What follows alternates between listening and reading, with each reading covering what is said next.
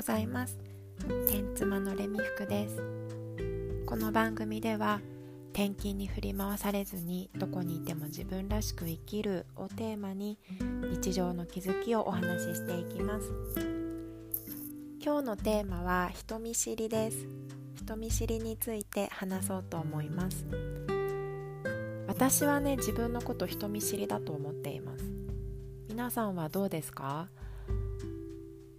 結構なんだろう周りからはねそんなことないんじゃないって言われたりもするけどでもやっぱり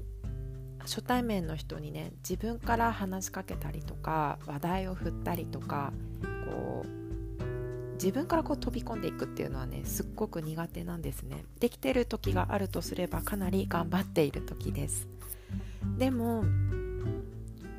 不思議とね自分から話しに行ける時もあるんですよ。でそれがどういう時なのかなってちょっと分解してみた時にちょっとね面白いことが見えてきたので今日はそのことについてシェアをしたいと思います。で私がね人見知りだと思ってるんだけど自分から話しかけに行ける時って相手がその場限りの人の時なんです。もう何て言うのかな。例えばフラッと入ったお店のね店員さんだったりとか何か列に並んでる時の前後のおばちゃんだったりとかもうこのあと会うことはないだろうなって思う人だったらねいけるんですよ。ね不思議ですよね。これもこういう人他にもいるのかななんとちょっとまあ確かにどうしようかな話しかけようかなって悩んだりもするんだけどそれよりも聞きたいことができてねそっちの方が好奇心の方が勝ってしまって話しかけに行くことができるんですね。あのー、今ねもう潰れて潰れてしまったというかなくなってしまったんだけれども日本茶を出してくれるカフェがあってすごくね素敵なカフェがあったんですよ。でそこそれをねインスタで知ってまあ行くじゃないですか。でねうんと玉露とか抹茶とか、まあ、そういうのをセットにしてくれてねしているメニューがあってそれを頼んだら目の前で入れてくれてでその茶器とかも普段は自分でね持っても持ってないものだし丁寧に入れてくれるお茶を見てるのもすごく楽しかった。でねお茶の葉っぱ玉露を頼むとお茶の葉っぱをね最後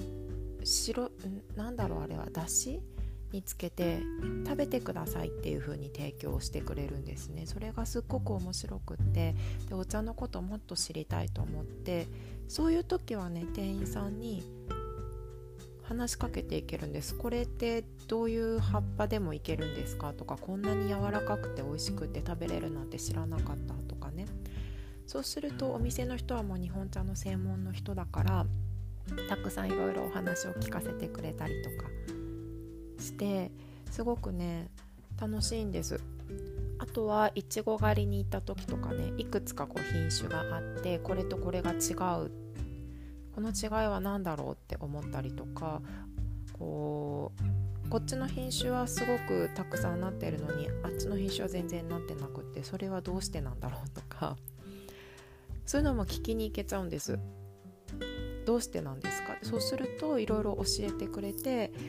で私が食べてたいちごの品種がねすごく美味しいと思ったやつが実はいちご狩りの農場ではよく使われている品種だけどとても実が柔らかいので出荷に向かない。だからスーパーとかにはあんまり並ばない品種なんですよって教えてくれたりとかね。だからそういうまあ専門的な人もそうだし、ま、なんだろうたまたま隣に居合わせた人とかでもいいんだけど何かね聞きたいことがある時もう自分のその話を聞きたい好奇心ですよねそっちが勝つ時はね全然人見知りだと思ってるんだけど自分から知らない人に話しかけに行くことができます。でじゃあ話自分でこうね話しかけに行けないとかせっかく話しかけてもらってもすごく緊張してしまってうまく喋れない時ってどんな時だろうって思ったら今後も付き合いがある予定の人予定の人っていうかこれから仲良くしていきたい同じコミュニティに属することになったとかね。そういう人が相手だとねすごく緊張してしまうんです。もうね自分から話しかけるとかできない。話しかけてくれたらラッキーっていうか頑張って話すけど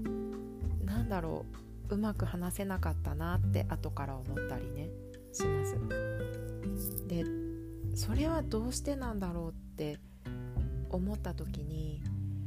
そのこれからも付き合いを続けていきたい人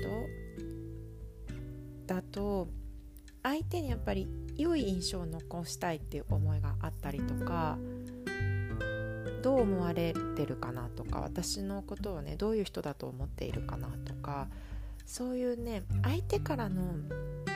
評価目線そっちの方がねすごく気になってしまうんですよ。だから緊張するんだなって思いました。ね。だからね軸で考えると私が人見知りを発動する時っていうのは相手軸に立ってしまってるんですよね。相手からどう見られるかっていうのがすごく大きくなってしまっているで自分から話しかけに行ける時人見知りだけど知りたいことの方がもう勝ってしまって今話を聞かなきゃ面白い話聞き逃すみたいな時ねそういう時はもう自分のその好奇心っていうのが最初にあるんですよね。だからそれはね自分軸で動いてるんだと思うんです。だからねね他の人が人私人見知りですっていう人がどういう感じなのかここまで詳しく話を聞いたことってないからもしね私は全然違うよっていう人がいたら是非話を聞いてみたいと思うんですけど皆さんどうなんだろう？私の場合はね分解していくと、うん、他人の視線他人からの視点が気になる時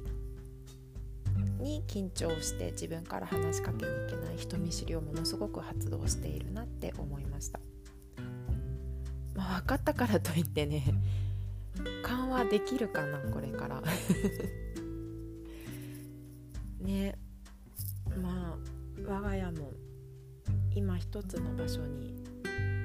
丸もうすぐ丸5年になるんですね。こんなに長くいたことないからもういつ転勤してもおかしくない状況なのでまたねそしたら一からこうコミュニティとかね自分の居場所を作っていかなくちゃいけない。ちょっと自分の人見知りのからくりが分かったから気負わずにいけたらいいなと思います。今日は人見知りについて深く考えてみました。あなたの人見知りもし人見知りする人がいたら自分と同じとかね。私はちょっと違うなとかコメントや、まあ、何か他の方法でも教えてもらえたら嬉しいです。では今日はここまで。今日も自分らしくいきましょう。またね。